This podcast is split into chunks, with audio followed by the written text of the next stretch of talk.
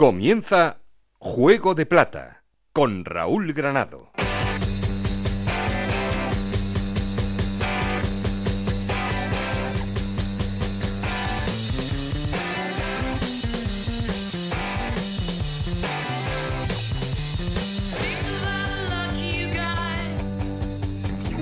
Hola, ¿qué tal? Bienvenidos a Juego de Plata, el podcast de Onda Cero en el que os contamos todo lo que pasa en Segunda División.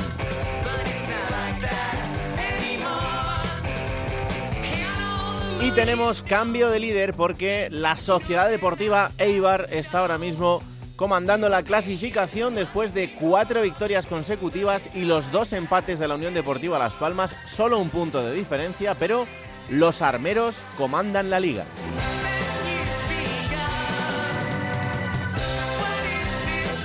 Y es que realmente el Eibar es el único que ha conseguido sumar de tres en esta jornada porque el resto del segundo al sexto, y es curioso, todos han empatado, así que las cosas están muy parecidas. Levante, Granada, la vez y Albacete jugarían el playoff.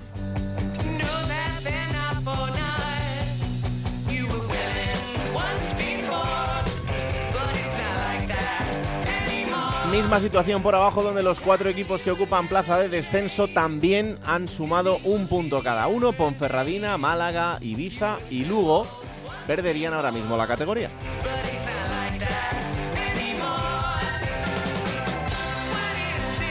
Se complican la vida los asturianos, ya lo hablábamos la semana pasada, ni Oviedo ni Sporting han conseguido ganar, uno ha empatado, el otro ha perdido.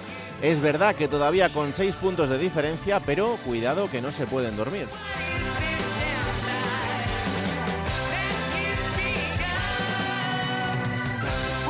Mucho que analizar, como siempre, ya sabéis, queremos seguir en contacto con vosotros, para eso tenemos un perfil de Twitter que es arroba juego de plata, un correo electrónico juego de plata gmail.com. Aquí conmigo está el auténtico cerebro de este programa, Alberto Fernández, con Esther Rodríguez en la producción, con Nacho García los mandos técnicos. No estoy solo porque... Esto es Juego de Plata, el podcast de Onda Cero en el que te contamos todo lo que pasa en Segunda División.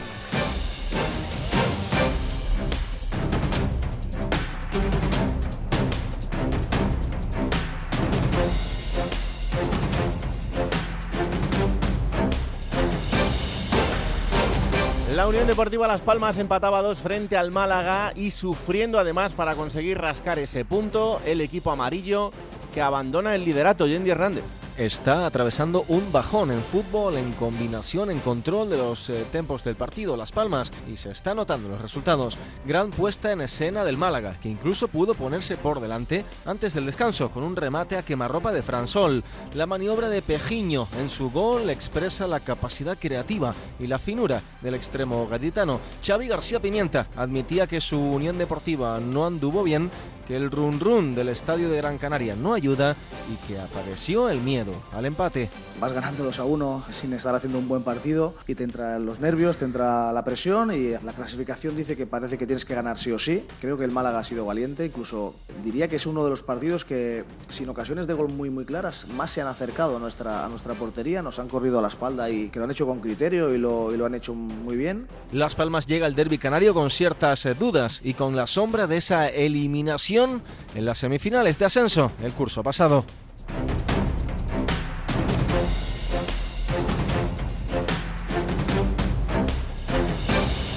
Empate sorprendente también del Granada, que lo hacía por el mismo resultado, empate a dos frente a la Ponferradina, equipo que está en descenso, Pedro Lara. El Granada lo pasó muy mal al final para sumar un punto en su partido ante la Ponferradina, un encuentro en el que la principal noticia, la desagradable noticia, se cebó con Jorge Molina, que en un encontronazo con un rival sufrió la ruptura del ligamento cruzado de su rodilla izquierda, una lesión que le mantendrá apartado del fútbol durante lo que queda de temporada y muy probablemente ya con casi 41 años de eh, retirar, de retirarle definitivamente del fútbol.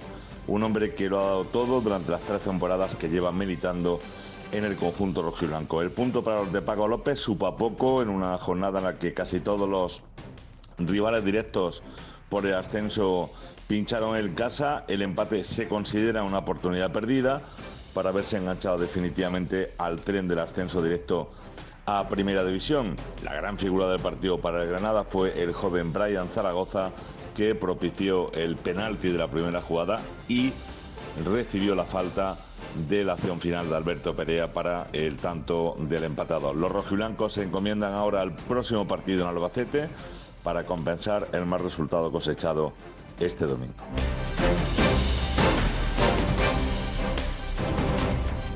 Complicándose la vida está el Sporting de Gijón, que este fin de semana perdía y además al final, aunque apuró un poco el resultado, lo hacía de manera contundente. 3-4 frente al Mirandés, acumula dos derrotas seguidas y se queda a 6 del descenso. Juan Gancedo. Pues parece que el Sporting está empeñado en liarla. Parece que le va la marcha, que se aburre en una situación de tranquilidad. Porque fíjate que los de abajo no acaban de racionar, incluso la Ponfe amenaza, pero no acaba de dar. Y el partido del domingo frente al Mirandés fue para echar a correr y no parar de aquí a Covadonga y volver. O sea, el equipo llegó a ir perdiendo 1-4 ante el Mirandés, que había ganado un partido fuera de casa en toda la temporada, que había marcado 8 goles en 5 partidos a domicilio, en 15 partidos a domicilio, y que no solo marcó 4, sino que pudo marcar otros 4. O sea, una cosa tremenda. El Sporting maquilló el resultado en el descuento con dos goles de Aitor García pero vamos, el Molinón está de uñas con el equipo, Mar sigue sin dar con la tecla, el entrenador no, no sabe dónde está y lo peor de todo es que ahora amenaza con volver a cambiar el sistema, volver a los cinco centrales porque ha visto que el equipo se le ha deshecho. La situación es complicada, sinceramente. El año pasado el equipo tenía un punto menos, con lo cual estaba a 5 del descenso. Este año tiene un punto más, está a 6, pero claro, ya no está el efecto Abelardo. Y sinceramente, la gente está harta de estar harta. El calendario además a corto plazo es tremendo, se va a Burgos y a Las Palmas de forma consecutiva y viene el Granada al Molinón. Así que el eh, cuarto partido de aquí a que volvamos a hablar, que es la visita a Ibiza, puede ser realmente terrorífico. La cosa tiene mala pinta, sinceramente, aunque mientras la POFE no gane, todo se verá de otra manera, pero eso no va a pasar siempre.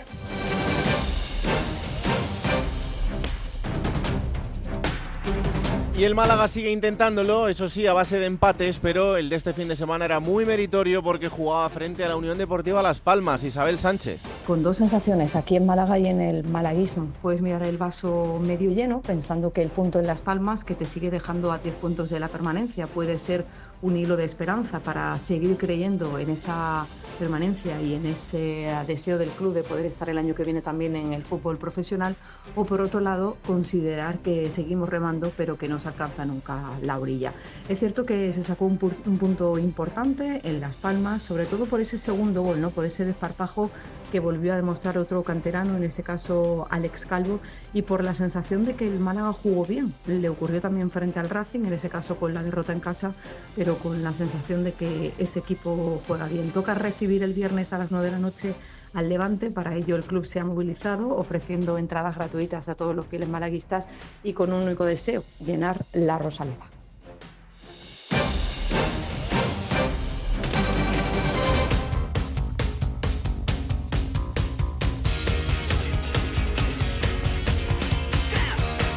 Venga, pues vamos a arrancar como siempre actualizando marcadores y clasificación. Hola Esther Rodríguez, buenos días. Hola Raúl, muy buenas. Estos son los marcadores de la jornada. Oviedo 0, Tenerife 0, Eibar 1, Burgos 0, Alavés 0, Lugo 0, Ibiza 0, Villarreal B 0, Las Palmas 2, Málaga 2, Zaragoza 3, Leganes 0, Sporting de Gijón 3, Mirandés 4, Levante 0, Albacete 0, Cartagena 0, Andorra 3, Granada 2, Ponferradina 2 y Racing de Santander 1, Huesca 1. Con estos resultados la clasificación queda así. Es líder el Eibar con 59 puntos, suma 58.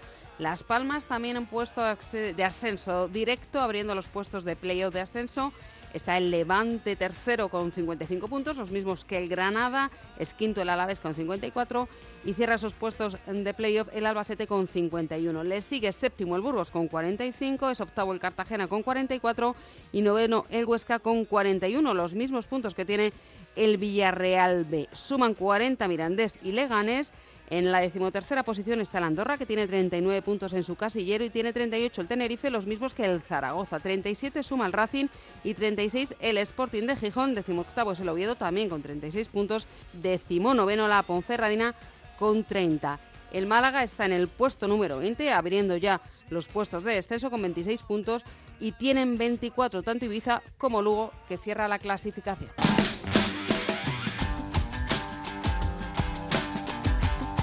Juego de Plata. El programa que puedes escuchar a cualquier hora del día. Gracias, Esther. A ver, vamos a saludar al subdirector de este programa. Hola, Alberto Fernández, ¿qué tal? Muy buenas. Hola, Raúl, muy buenas. Hemos tenido cambio de líder.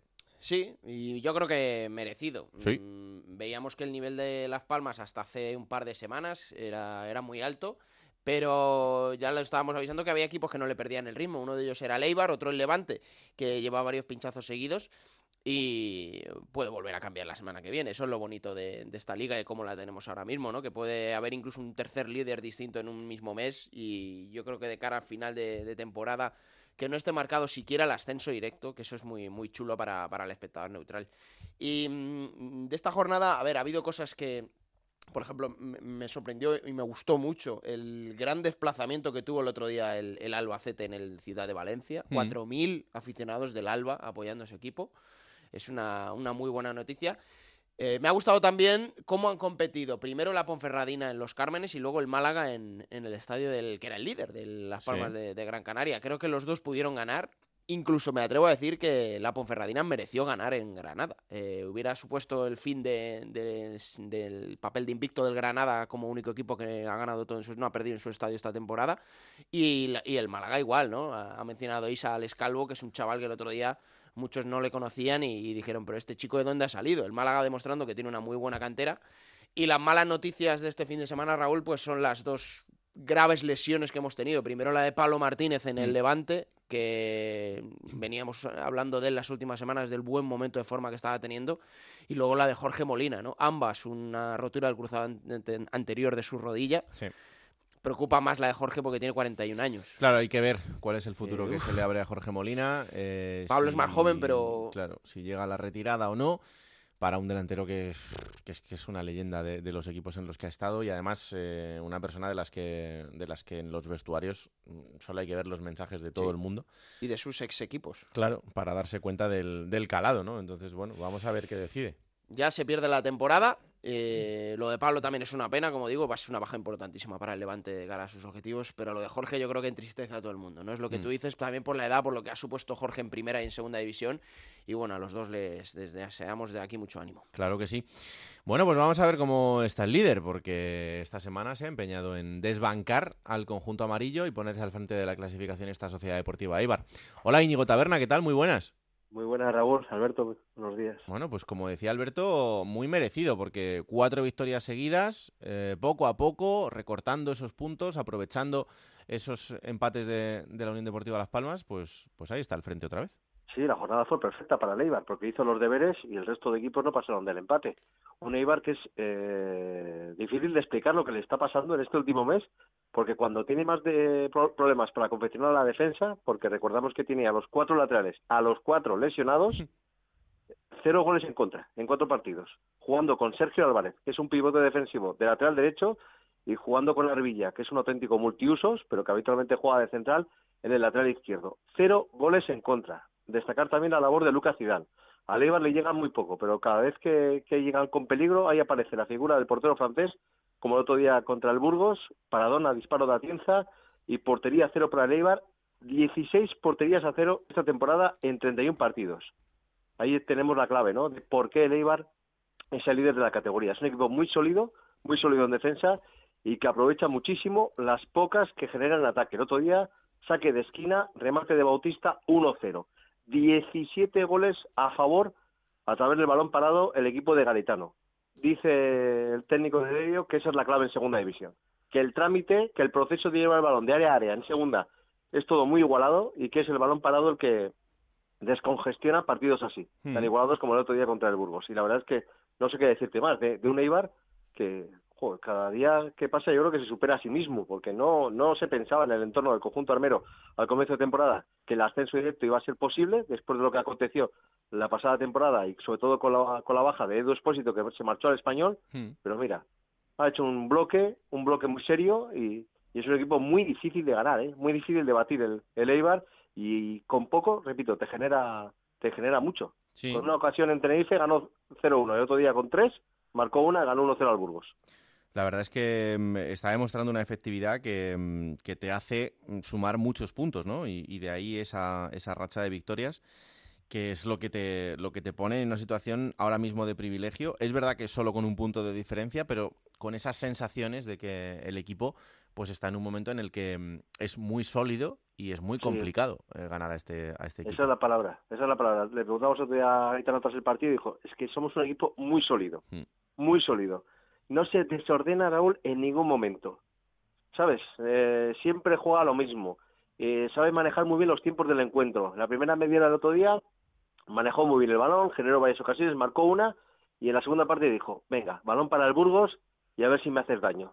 Y yo voy a intentar eh, generarte el, o buscarte el segundo gol al, al contragolpe. No lo materializó porque no tuvo opción para ello, pero es que el Burgos no disparó eh, a portería en los segundos 45 minutos, a pesar de que parecía que podía hacerlo porque tenía la posesión del esférico. Yo creo que está muy maduro, es un equipo muy maduro. El, el Eibar conoce muy bien la categoría, Gaetano se las sabe todas y es consciente de que la solidez, solidez defensiva es lo que le va a permitir luchar hasta el final por el ascenso directo. Y atención, ¿eh? porque ya tiene ya tiene un colchón de cuatro puntos Sí. respecto al Levante, al tercer clasificado. Eso le permite, entre comillas, ¿no? Mm. Eh, cometer un tropiezo y todavía seguiría en puestos de ascenso directo. Claro. Eh, queda mucho por delante porque quedan 11 jornadas, estos son 33 puntos en, en juego, pero mm, ¿tú ves al, a, a este Eibar en este momento, después de toda la transición, eh, preparado para afrontar eh, estar una temporada en Primera División? Yo te, si me haces esta pregunta hace dos o tres meses que hemos hablado mucho, Sí. en Juego de Plata te hubiese dicho que, que igual no, pero es que ahora, ahora me parece que, que el equipo está en su mejor momento, que hay jugadores que están dando un gran rendimiento, Nolas Quine en el pivote defensivo es un gran descubrimiento por parte de, de, de, de Garitano, y que arriba siempre aparece alguien, o aparece Corpas un día, o aparece Stoico, o aparece Bautista, pues yo creo que es un equipo que eh, yo creo que ha aprendido la lección ¿no? de lo que pasó la, la temporada pasada, cómo tiene que jugar estas últimas 11 jornadas, y yo le veo capacitado para subir a primera de forma directa, ¿eh? le veo capacitado. También te digo lo mismo, ¿eh? Si- que la temporada pasada. Si no sube de forma directa, no le veo igual tan preparado para los playoffs, Ya, porque es un equipo que se basa más en la regularidad Claro. que en el partido a partido, pero yo creo que eh, el Eibar va a estar en la pelea hasta el final, seguro, convencidísimo. Bueno, pues vamos a ver. Este fin de semana hay un Mirandés Eibar. Esto además eh, sinónimo de un gran desplazamiento porque la distancia no, no es que sea Sí. mucha, así que seguramente que mucha gente... La pena que es un lunes, Es verdad, es verdad que esto al ser la pena lunes que es un lunes. va, va- lo va a, dejar un poco más sí. descafeinado. Pero bueno, seguro que hay gente que, que se acerca a ver al líder en ese, en ese partido, así que pendientes estaremos y a ver si, si aguanta el liderato. Gracias, Íñigo, un abrazo. Un abrazo. Chao, chao. Vamos hasta Valencia porque el Levante ha vuelto a empatar este fin de semana. El Levante ha entrado en una zona también un poquito irregular. Empataba a cero, pero también es cierto que jugaba contra el Albacete, no era un partido cualquiera. Hola, Jordi González, ¿qué tal? Muy buenas. Hola Raúl Granado, ¿qué tal? Buenas tardes. Pues este empate que le vale para ser tercero, pero que es verdad que, mm, que para distanciarse un poquito de esos dos primeros. Y yo creo que con las primeras dudas eh, serias de, de- de si el objetivo de ser eh, equipo de los dos primeros con ascenso directo se va, se va a conseguir. Ya. Ayer, o mejor dicho, el fin de semana pasado, eh, el Levante Unión Deportiva, yo creo que contra el Albacete era un magnífico rival, eh, venía en una, en una gran sintonía en las últimas jornadas, se había metido en esa sexta posición en puestos de, de playoff, eh, tiene una vicisitud que sigo sin entender muy bien, cómo expulsan a Michael Mesa, creo que hay que hacer muchas más cosas para que un equipo se pueda quedar con 10 en el eh, 42 de, de la primera parte. Hay mucha indignación por esa expulsión. ¿eh? Es que es, no- pero es que es normal, lo contábamos en el Radio Estadio. O sea, creo que si no hay un insulto grave eh, para la segunda tarjeta amarilla, eh, no es ni falta. Es más, es falta creo que al revés. Creo que se, se tienen, que tienen que hacerse muchas más cosas para, para que un equipo se pueda quedar con 10 en el minuto 42, como digo, de, de la primera parte. Y la sensación es que si el Albacete hubiera jugado con 11 todo el partido, Mm. a lo mejor no estaríamos hablando de un empate, porque estaba jugando mejor, estaba mucho más ordenado el equipo manchego, el equipo de Rubén Alves, y, y la verdad es que a partir de esa vicisitud, el Levante se lanzó en la, en la segunda parte. Tuvo dos también, incluso el, el Albacete, aunque jugaba con 10 también a la contra, pero es que el Levante no marca goles. Claro. Es que le cuesta un horror. Es que tiene jugadores que ahora mismo, con todo el respeto del mundo, son bultos sospechosos. Eh, Mohamed Buldini no está ni mucho menos en su mejor momento, a pesar de que eh, es la referencia ahora mismo en, en ataque, pero es que hay jugadores como Wesley Moraes o como el propio Charlie Musonda que, que es muy duro verlos sobre un terreno de juego, serán muy simpáticos, no habrán matado a nadie, pero es muy duro verlo sobre el terreno de juego. Es que tuvieron muy claras, pero muy claras para desnivelar el marcador. Es que incluso el propio Johnny Montiel, que parece negado de cara a portería, tuvo una oportunidad clarísima en el balcón del área pequeña de, del conjunto del Albacete y la lanzó al limbo y es que no está marcando goles y es que le cuesta una auténtica barbaridad. Y si a eso le sumamos lo que habéis comentado al principio, la lesión de, de, jugadores importantes, el más importante ahora mismo era Pablo Martínez y se, se, va a perder los próximos seis meses de juego, pues acrecentan las, las dudas. Además, eh, las vicisitudes en el Levante vienen acompañadas, porque, mm. fíjate, no tiene a Mustafi, no tiene a Bezo, no tiene a Campaña, eh, Iborra ha tenido problemas, no tiene a Soldado, no tiene a Brugué. Eh, es decir, eh, son bajas importantísimas. De hecho, son los jugadores que más cobran de este Levante Unión Deportiva. Si hablamos de Campaña, de Bezo, de Mustafi, que son jugadores que, tienen que ser parte principal de lo que tiene que ser el objetivo del, del Levante Unión Deportiva y que no están participando. Y luego arriba, pues te has quedado con Wesley Moraes, que repito, es que es muy duro verlo sobre un terreno de juego, pero es que además no tienes esas eh, alternativas en, en, la punta de ataque, como puede ser el caso de Soldado, eh, cuya lesión se está alargando, a pesar de que parecía en un principio una sobrecarga. Lleva ya tres semanas sin poder entrar en convocatoria y luego la lesión también de, de Brugué, que también te daba alternativas en la punta de ataque, con lo que tienes que confiar en Mohamed Buldini y luego pues tener una, una, una serie B de, de, futbolistas. Además aquí eh, ahora mismo se está en el debate de, de, la dirección deportiva del conjunto levantino. ¿Por qué? Porque tres de las grandes apuestas de Felipe Miñambres son Medinafti, Charlie Musonda y Wesley Moraes. Y Medinafti ya no está, y Wesley Moraes y Charlie Musonda son dos futbolistas que no están sumando absolutamente nada más allá de lo que puedan hacer en el vestuario, de que sean pegamento, de que sean jugadores que están totalmente involucrados, pero es que cuando saltan al campo y al terreno de juego no están mostrando absolutamente nada. Wesley Moraes tan solo lleva un gol y Charlie Musonda sus participaciones se cuentan con los dedos de una mano. Y en esos dedos de la mano, si contamos alguna acción destacada, creo que te sobra una mano. Eh, pues ahora mismo hay dudas, es verdad, hay dudas y, se están acrecentando, sobre todo de, después de ese empate, ya no, ya no con la derrota ante, ante el Huesca la, pasada semana, con ese 3 eh, a 0, eh, porque sí que es verdad que hasta el primer gol del Huesca el Levante desarrolla un magnífico partido, pero luego te vienen los errores en, en defensa y, te, lastran, te lastran en demasía. El Levante sigue estando en esa posición a cuatro puntos, ya ha estado eh, a cuatro puntos del liderato, se ha, se ha, vuelto a meter también después de, haber estado a cuatro puntos, si mal no recuerdo también en aquel momento de, de Leibar y también de Las Palmas a, tres puntos. Sigue estando, pivotando en esa posición, eh, sigue sin perder eh, el ripio a lo que es la velocidad de esta segunda división, pero esta semana y más con la lesión de, de Pablo Martínez se han acrecentado las dudas en el conjunto levantinista que, que, que no está ahora mismo en su mejor momento y así lo han dicho incluso los propios futbolistas, dijo Iborra, que es el momento de mejorar, que es el momento de hacer autocrítica y es el momento de pensar que a lo mejor así no es el camino de juego para conseguir eh, lo que tiene que ser el objetivo principal, que es el ascenso, pero no el ascenso en playoff, hmm. el ascenso directo.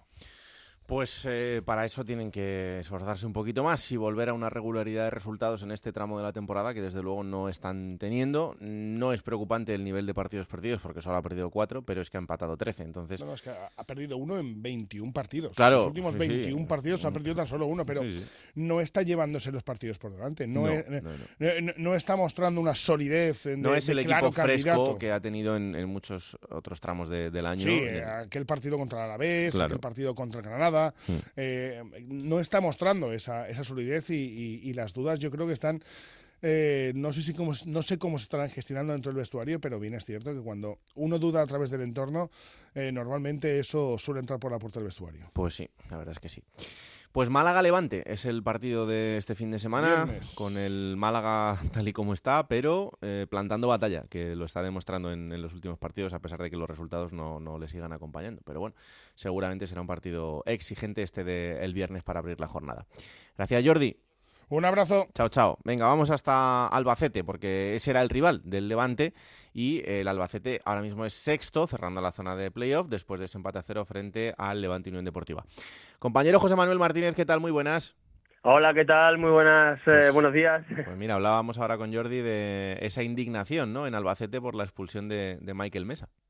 Sí, y todavía continúa porque es inexplicable por qué sucede esa expulsión, esa segunda cartulina amarilla, que, bueno, pues algunos pensaron que podía deberse a alguna protesta del jugador canario y todo lo contrario si lees el acta porque eh, considera que se le da un pisotón a un jugador granota que no sucede, que ni el propio futbolista protesta ni tampoco los jugadores del Levante de su entorno y la verdad es que todavía estamos atónicos, atónitos con lo que ocurrió. Aquí se habla obviamente de robo, de atraco, porque se tiene la sensación de que 11 para 11, y es verdad, yo creo que es una realidad, el Albacete fue superior al Levante en su campo y eh, bueno, pues muchos nos quedamos con la duda de qué hubiera ocurrido si al final ese partido acaba así, 11 contra 11, porque tenemos eh, la verdad la sensación de que el conjunto albaceteño al menos hubiese tenido bastantes opciones de conseguir un triunfo, que de no conseguirlo en este caso sumó un punto y aún así aumentó su distancia respecto a sus perseguidores, porque el Burgos y Cartagena perdieron, con lo cual Burgos, eh, que es séptimo, se queda a seis puntos, el Cartagena a siete, y aquí eh, en general la sensación, a pesar de todo lo que estamos hablando de la polémica,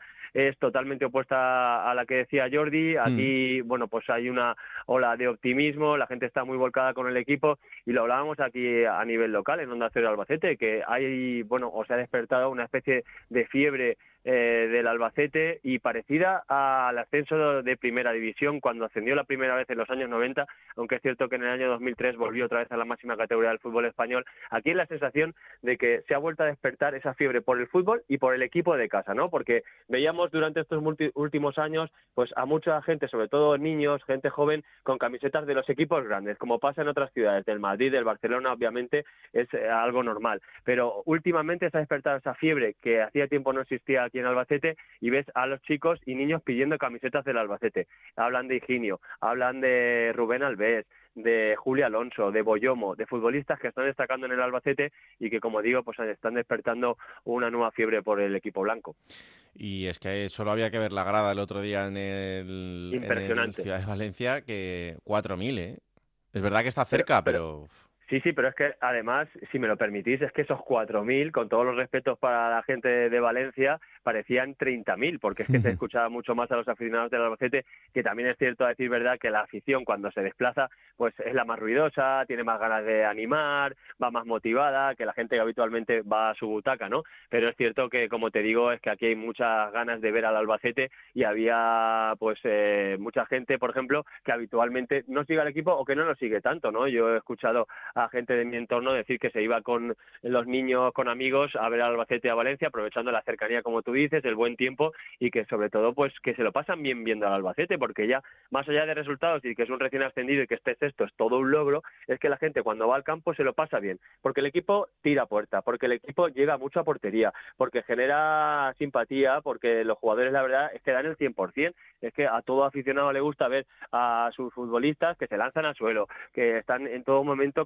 conectados con el partido. Y es que aquí yo creo que pase lo que pasa, eh, pase lo que pase de aquí a final de campaña, la gente va a aplaudir a, a Radiales, al, al Bacete Balompié, porque es verdad que está haciendo una temporada magnífica. Y cuidado porque el partido de este fin de semana también se las trae, ¿eh? Albacete-Granada, hay que recibir al Granada en Albacete y, ver qué sucede, pero es un enfrentamiento que podría, en caso de que gane Albacete, ponerle en una situación importante. ¿eh? Yo creo que en estas próximas jornadas se va a decidir el futuro más inmediato del Albacete en cuanto a sus opciones. Está claro que va a luchar por el playoff de ascenso porque ya ha logrado la permanencia y tiene equipo como para lograrlo y distancia respecto a sus inmediatos perseguidores de la que hablaba antes, pero sobre todo estos próximos encuentros con Granada, Alavés, Eibar, es que vienen eh, los mejores equipos de la categoría y se va a demostrar eh, pues eh, que el equipo yo creo que está capacitado para competir, pero veremos si con los resultados pues tiene la opción de luchar por ese ascenso directo. Pues vamos a estar muy pendientes de lo que suceda en este equipo, donde la ilusión está por todo lo alto y desde luego que tienen motivos para, para ello. Gracias, José Manuel. Un abrazo. Igualmente, un abrazo, hasta luego. Donde está el globo un poquito más pinchado es en Burgos, porque otra derrota más. Son dos consecutivas, la de este fin de semana frente al Eibar, que ya contábamos antes, hace que el Burgos ahora mismo pues esté a seis puntos de esa zona del playoff. Compañero Juan Abril, ¿qué tal? Muy buenas. Hola, muy buenas compañeros. No sé cómo ha sentado esto por allí y si se ve un poquito con esa sensación de que se está escapando eh, esa posibilidad. Bueno, se ve como que, a ver, la derrota ante el Eibar se contabilizaba dentro de, lo posible. Yo creo que dolió mucho más la, de la jornada anterior, el plantío ante el ante el Granada y la lectura positiva que hacen aficionados del Burgos es que el, el equipo blanquinegro sigue no exactamente igual, pero sí parecido a como estaba la jornada pasada, a dos partidos del Albacete. Eso sí que es verdad que es con una jornada menos, pero se considera que todavía hay opciones. Eh, el Globo, eh, bueno, según lo miremos, porque como Julián Calero siempre habla de lo mismo, tener los 50 puntos y luego pensar en, en otros objetivos, pues desde el punto de vista de la, de la plantilla no se ha terminado de, de deshinchar porque nunca estuvo del todo hinchado. No, sé si me he explicado bien. Sí, sí, sí. Entonces, eh, pues obviamente hay ilusión, hay ganas de, de, seguir peleando. El calendario se considera que es más favorable para el Burgos porque ya ha jugado contra todos los de la parte alta y ahora le tocan rivales de la zona media, media baja de la, de la clasificación, pero claro, tal y como está el Albacete, también hay que respetar muchísimo al equipo manchego, un equipo que además es un muy buen partido aquí en Burgos y que de hecho un gol en propia puerta de, de Boyomo en, el plantío es, lo que mantiene ahora mismo con, con esperanza al Burgos, porque si no la diferencia del Albacete sería mucho mayor. Ahora el foco, Julián Calero eh, hace el foco en el partido a partido, ya lo dijo él, peldaño a peldaño, el próximo partido en casa en el plantío el domingo a las 2 contra, contra el Sporting, a intentar dar una alegría, como recalcaba él, a la afición, y por qué no, a partir de ahí, eh, como dicen, eh, partido a partido y Hmm. por qué no, hasta que, se, que no haya opciones matemáticas, eh, lo van a seguir intentando. Hombre, desde luego que sí. Y además en una temporada que pase lo que pase ya tiene un mérito brutal. O sea que, que en ese sentido, pues eh, vamos a ver hasta dónde puede llegar el equipo.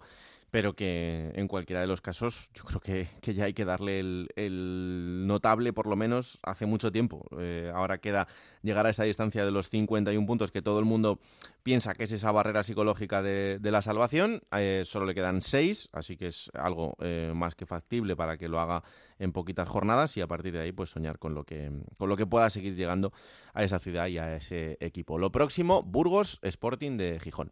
Gracias Juan, un abrazo. Un abrazo, compañeros. Chao. Vamos hasta Vitoria porque el Alavés sigue quinto en la clasificación, pero también ha empatado este fin de semana y es un empate que casi que sabe a derrota porque era frente al colista, frente al Lugo y empatando a cero. Roberto Vascoy, ¿qué tal? Muy buenas. ¿Qué tal, Raúl? Muy buenas. Pequeño paso atrás del equipo, ¿eh? Sí, así lo reconoció García Plaza al término del encuentro. Es verdad eh, que eh, justo cuando acabó el partido el único resultado que se conocía era el de Leibar que había ganado. Luego viendo el resto de resultados de la jornada, bueno, pues ya no dejó tan mal sabor de boca teniendo en cuenta que prácticamente todos los demás tropezaron, pero es verdad eh, que empatar frente a un colista que está a 12 puntos, que estrenaba entrenador y todo esto, pues la verdad es que dejó malas sensaciones. Es verdad que fue un partido eh, donde los babazorros tuvieron muchísimas ocasiones de gol, pero estuvieron totalmente negados de cara a la portería rival. Eh, Alcaín estrelló un balón en el palo, Villalibre las tuvo de todos los colores. Y bueno, sin hacer un fútbol especialmente vistoso, eh, creo que lo que le faltó fue puntería. No, nada que ver con lo que pasó la semana pasada en Villarreal, donde el equipo hizo un partido horroroso y donde García Plaza se mostró muy crítico con, con la actitud y con el juego de, de, sus futbolistas. Pero es verdad que el equipo está ahí en una pequeña mala racha, solo ha sumado dos puntos de los últimos nueve, además en los tres últimos encuentros no ha visto portería contraria y por lo tanto pues eso le está lastrando un poquito la clasificación y parece que se ha quedado ahí un poquito descolgado de la lucha por estar entre los dos primeros.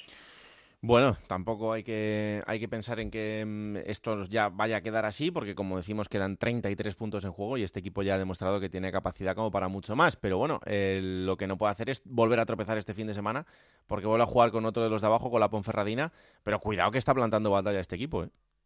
Sí, sí, sí, es, un partido eh, realmente esto es complicado, ¿no? Porque los dos equipos se juegan muchísimo, eh, el Alavés parece que tiene que ganar, ellos también, y bueno, vamos a ver cómo, lo, cómo se plantea. Además, el Alavés va a tener la baja para toda la temporada ya de Maras, que ayer le operaron eh, de una rotura en el menisco, y, y, va a tener, es verdad que es un futbolista que no estaba contando prácticamente nada en el 11, pero sí que puede afectar a la rotación cara a alguna baja que pueda tener, por ejemplo, la próxima semana que Afkar se va a ir convocado con la selección de Marruecos y no va a poder estar en el partido contra el Tenerife. Y además, eh, Raúl, es importante eh, para el Alavés sacar estos partidos porque fíjate las cinco últimas jornadas que tiene. Se va a medir en las cinco últimas jornadas a cuatro rivales directos. Levante, Granada, Albacete y Las Palmas, en medio está el Málaga y por lo tanto eh, pues quiere llegar eh, enganchado a las dos primeras plazas a las cinco jornadas para jugarse el todo por el todo contra los rivales directos y lo primero de ellos pasa por romper esa pequeña mala racha que llevan las tres últimas jornadas en el Toralín. Eh, la última que te, pregunto, en este caso por eh, un debut, el que viste el otro día en ese partido frente al Lugo, en el banquillo lucense, Íñigo Vélez, alguien al que conoces perfectamente. Sí, además un entrenador que fue el que subía a la Morevieta y vimos un poquito el Vélez de Mendizábal que vimos allí en la Morevieta, ¿no? Con esa defensa de tres centrales, con dos carrileros que además eh, van a tener bastante protagonismo, con tres hombres en el centro del campo y arriba con la presencia de Manu Barreiro y de, de Avilés. Es verdad que salieron bastante bien en los 15-20 primeros minutos, el equipo estuvo francamente muy bien, a mí me gustó, de hecho me, sorprendió, ¿no? La, actitud que mostraron. Luego es verdad que el Alavés ya llevó la manija y ahí estuvieron un poquito a merced del equipo albiazul, pero también en en el tramo final, ya con el Alavés totalmente volcado buscando la victoria, tuvieron ahí una oportunidad e incluso pudieron llevarse eh, los tres puntos. Eh, a mí me consta que Íñigo Vélez de Mendizábal está súper ilusionado con este proyecto. Es evidente que tiene que buscar casi casi un milagro porque están a, a 12 la permanencia y como bien dices quedan solo 33 puntitos. Pero bueno, él va allí motivado, tratando de hacer ese milagro y tratando de demostrar el pedazo de entrenador que es, como ya demostró en su momento en el Amorebieta. Pues le deseamos también toda la suerte del mundo, como ya decíamos eh, el otro día, y, a ver, a ver hasta dónde puede llegar con un equipo que está en situación francamente complicada. Pero bueno, eh, hasta que quede alguna oportunidad, pues hay que mantener esa, esa esperanza. Gracias, Robert, un abrazo. Un abrazo, Raúl. Chao. Vamos hasta Aragón para hablar de los dos equipos de Aragón en situación diferente, porque el Huesca, es verdad, es noveno y está mejor en la clasificación, pero empataba su partido. El Zaragoza ganaba con claridad al Leganés 3-0 y se aleja un poquito de esa zona, de esa zona baja. Hola Rafa Feliz, ¿qué tal? Muy buenas. Hola, muy buenas, Raúl. Bueno, por empezar por lo mejor, eh, esa clara y contundente victoria del, del Zaragoza, que por lo menos aleja un poco los fantasmas. Ni los más viejos del lugar recordaban cosas semejante, aunque sí que es cierto que en la primera vuelta, precisamente ante el Huesca, ganó el Zaragoza por tres goles a cero. Y la verdad que jugó un buen partido. Los primeros minutos, fíjate, hasta, hasta que llegó el gol de Simeone, el público se estaba empezando a poner nervioso, pitaron al equipo, hubo bronca hacia los jugadores, pero a raíz del gol de Simeone ya explotó todo y sobre todo la segunda parte que el Zaragoza fue muy superior al Leganés el domingo en la Romareda y la gente se fue muy satisfecha del partido pensando ya en el derby del, del próximo domingo, es decir, que la Sociedad Deportiva Huesca, que empataba ayer por parte del club, han mandado 289 entradas para el derby cuando hay peticiones de más de 1.500 personas, es que quieren acercarse hasta Huesca para animar al Real Zaragoza y evidentemente allí no se no caben todos. El gol de Simeón es un golazo. ¿eh? Sí, o sea, es para yo lo metería sin acabar la temporada de los mejores goles del curso, ¿eh? porque tiene jugada, tiene técnica, tiene potencia y tiene definición. Y es verdad que en Zaragoza habíamos hablado mucho de los goles de Bebé que está dando alegrías, pero los de Simeone también, ¿eh? las individualidades son las que estaban funcionando. Sí, además hay que tener en cuenta que los dos partidos anteriores Simeone ya había tenido ocasiones parecidas, pero se habían ido fuera. Había preocupación por parte del jugador y Escribá le insistía en que hay que tener paciencia, que algún día llegaría y llegó el pasado domingo. La verdad que está haciendo un gran trabajo para el equipo y ya se está hablando de que evidentemente el Zaragoza eh, aspira a tenerlo la próxima temporada, aunque todo depende del Atlético de Madrid y de las ofertas que pueda tener de la primera división, que si sigue jugando así, pues serán varias e importantes para el jugador. Yo me alegro, ¿eh? me alegro de que marque este tipo de goles porque creo que, lo merece, porque durante toda la temporada le haya ido mejor o peor, pero siempre ha dejado absolutamente todo y de su entrega en los partidos creo que absolutamente nadie puede decir, puede decir nada.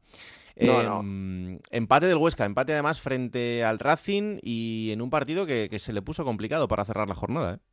Pues sí, la verdad que eh, acabó contento Ciganda, dice que el resultado era muy justo, a pesar del gol que le anularon a, Timor y otras ocasiones que tuvo, pero él reconoce que el resultado no es malo, el, eh, la media inglesa ya sabes, ganar en casa y, empatar fuera, al final no se pierde. Es cierto, se ha quedado en zona casi de nadie, a 11 puntos de los playoffs, a 11 puntos de, de la zona de abajo y a 11 partidos para el final de temporada pero sobre todo ya Ciganda ayer habló del derby del próximo domingo, donde considera que es un partido muy importante, ya que la afición siempre quiere ver ganar y mucho más si es frente al Real Zaragoza. Evidentemente, y eh, todo lo que tenga que ver con un derby, pues ya sabemos lo que, lo que hay. La semana que viene vemos, porque el Huesca, que está noveno en la clasificación, tiene ese derby frente al Real Zaragoza y esto siempre es eh, un partidazo, así que centrará la atención, seguramente. Gracias, Rafa. Gracias, un abrazo. Chao, chao. Oye, ¿qué le pasa al Leganés? Porque el trastazo frente al Zaragoza ha sido de AUPA, pero más allá de eso, es que no gana. Bueno, yo creo que ya la gente se ha, se ha terminado por desilusionar. La derrota del otro día en casa contra el Ibiza Mm. desconecta un poquito a la grada, porque es verdad que no perdía desde octubre. ¿eh? El Leganés ha mantenido el, el- el ritmo precisamente por los buenos resultados que estaba teniendo en casa. No perdía desde aquel partido famoso contra Albacete, pero el otro día en casa contra el Ibiza hizo un muy mal partido. Fue mejor, tuvo más posesión, tuvo más ocasiones, pero se confió. Yo creo que verte en casa contra el colista, que dejó de ser colista precisamente con esa victoria, Mm. hizo que te confiaras.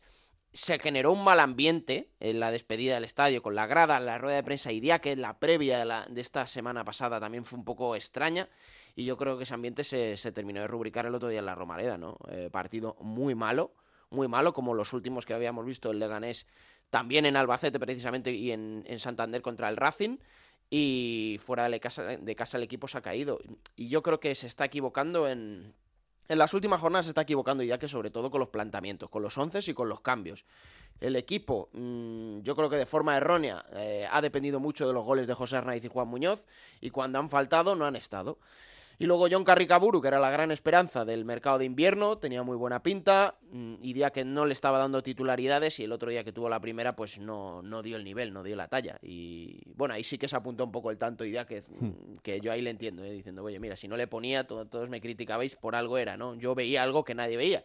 Y evidentemente John Carricaburu no está para ser titular ahora mismo, pero da la sensación de que si Arnaiz y Juan Muñoz no están, el equipo se cae. Y aunque jueguen bien, pero está muy lejos ya Raúl. ¿eh? Yo creo que la Sí, gente- 11 puntos a estas alturas es complicado. Es verdad que va a haber gente que, que todavía pues tenga algún error, pero tanto eh, como para que el Leganés pueda recuperar esa distancia y meterse, yo creo que ya es, es difícil. Es Me una- da pena, ¿eh? porque, porque tiene jugadores como para jugar bien y cuando lo ha hecho, la verdad es que es un equipo que da gusto ver. Sí. No, por ejemplo, sí sé, y de hecho es de los pocos que se salva del rendimiento de este último mes y medio, que es el que le ha alejado de todo. Es una victoria en nueve partidos, ¿eh? Es, eh, después del- de llegar a estar a cuatro puntos del playoff, el Leganés. Pero sí, hay jugadores que incluso hay ese miedo, ¿no? De que puedan salir este, este próximo mercado de verano, porque el equipo no sea un aspirante a subir a primera división y tenga futbolistas atractivos para ese perfil de, de equipo como, como el propio Sise o como, bueno, la salida de Juan Muñoz mm, yo creo que también se puede producir, Mm. incluso la de José Arnaiz, estamos hablando de tres de los mejores cinco jugadores de- del equipo, entonces, bueno, la gente ya te digo está un poco desilusionada eh, a la vista de que el equipo ya está muy lejos y que el proyecto del año que viene, de momento Jeff Luno, no, que por cierto está ya aquí el Leganés eh, afincado, eh, de momento no, no habla, eh, así que... Bueno, mm, hay quien lo mira por el lado positivo. El Leganés fue colista las primeras, eh, las primeras cuatro jornadas. Sí. Entonces, salvar la categoría y seguir en el fútbol profesional es lo más importante. Pero, claro, después de estar como estuviste, y la gente se ilusionó con Idia, que y ahora el golpe es más duro. Pero bueno, Bueno, habrá que pensar en que también con esa nueva propiedad, pues eh, de cara a la próxima temporada se haga una inversión mayor que pueda poner al equipo en, en otra situación. El proyecto con Idiáquez parece que ya está asentado. Pues, eh, ¿por qué no darle otra oportunidad y ver qué puede hacer con, eh, con algo más de mimbres de cara a una plantilla que pues tiene que renovarse y tiene que, tienen que pasar cosas eh, importantes? ¿no? no se invirtió todo el dinero que, que quería, al menos eso decía Jeff Luno, por, por el cambio de, de propiedad y que había cuentas que había que ajustar de, de la etapa de, de Felipe Moreno. Pero a mí me da la sensación de que, un poco el miedo también, ¿no? De que el proyecto Idiáquez, que ha cogido muy buena fuerza este año, quede tocado para la próxima temporada, porque ya no todo el mundo confía en él, han vuelto las críticas y creo que se está equivocando en algunas cosas. Bueno, pues eh, tiempo tiene para pensar y analizar qué va a hacer de aquí a la próxima temporada. Lo siguiente para el Leganés será este fin de semana recibir en casa al Real Oviedo. Venga, vamos a ver cómo viene hoy aquí el amigo. Plata o plomo. Soy el fuego que arde tu piel. ¿Por dónde quiere usted empezar? Bueno, pues por ahí iba, ¿no? Me he frenado un poquito antes ¿Sí? hablando de Imanol que sí, porque voy a empezar por el plomo, el plomo va para él. No, vamos a escuchar un extracto de su rueda de prensa, no por textualmente lo que dice, que puede tener hasta incluso parte de razón, Pero creo que, lo que una de las cosas importantes que le está faltando a Imanol Idiáquez en este último mes es autocrítica. Autocrítica. Él es el entrenador. Eh, el pasado día sí que dijo que se había equivocado en los cambios, pero ya no es equivocarse en los cambios, sino en Mm. los planteamientos de los partidos, incluso en los once, en los sistemas. El Leganés estaba para ser atrevido. Cuando, cuando tienes muy poquito que perder, como una lejanía de puntos de- del playoff de 6, 7, 8, tienes que ir a por el partido, tienes que jugarte, tienes que ser arriesgado. Y ese conservadurismo yo creo que hay día que le, le está pasando factura. Tiempo, ¿eh? pero no yo, no, yo, no, quisiera ni que nos engañáramos ni engañáramos a la gente. ¿no? Hoy antes del partido teníamos 10 puntos de desventaja con el Albacete, eh, a falta de lo que queda, eh, y aparte que venimos una racha mala, lo que primero que hay que hacer es recuperarse, ponerse de pie, mirarnos dentro a ver qué tenemos que hacer para mejorar, porque, porque estamos, bueno, eh, hemos ido viviendo circunstancias de partidos y yo creo que tenemos que mirar más a lo siguiente y, a, mejorar y a, rendir de otra manera, competir de otra manera, porque eh, si no es imposible cualquier cosa y desde luego, eh, evidentemente, salvar esa distancia, pues ni de cuento.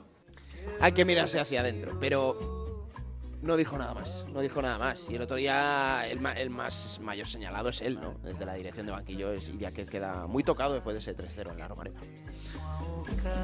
La autocrítica es complicada y cuando sí, pasas sí, sí. por temporadas como esta también entiendo que, que para Emanuel Díaz lo, lo está siendo, pero bueno.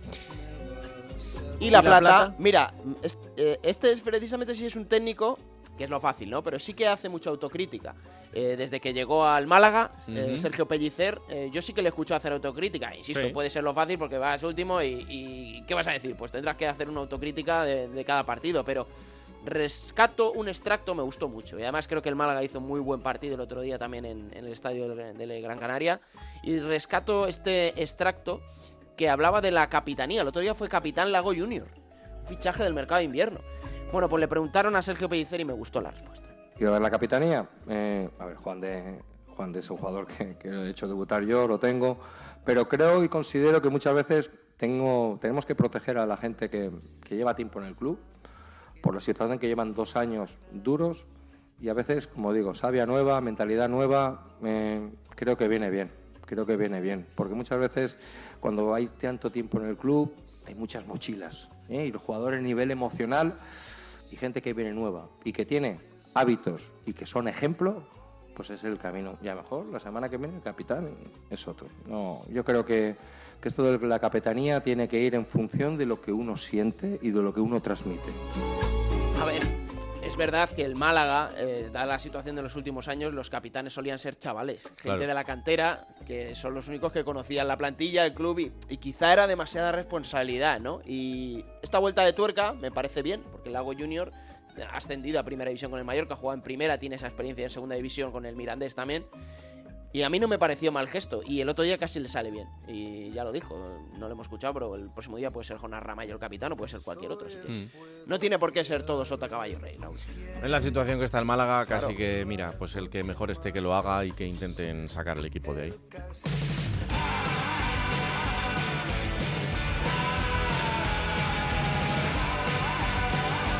Vamos allá con la próxima jornada, será la número 32. Y que va a comenzar este próximo viernes precisamente en casa del Málaga. La Rosaleda a las 9 de la noche va a recibir al Levante Unión Deportiva. Para el sábado a las 2 de la tarde Andorra Ibiza. Doble turno a las 4 y cuarto con el Leganés Oviedo y el Albacete Granada. Para las 6 y media, 5 y media hora canaria queda el Tenerife Unión Deportiva Las Palmas. Ese gran derby canario.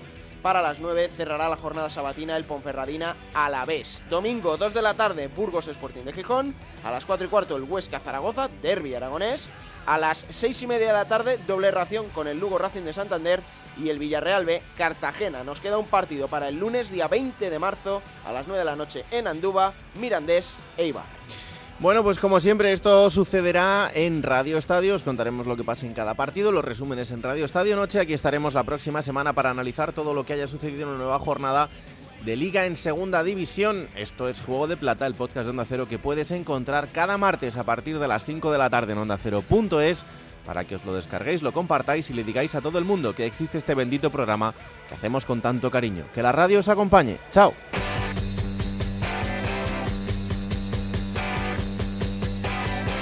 Raúl Granado, Alberto Fernández, Ana Rodríguez. Juego de Plata.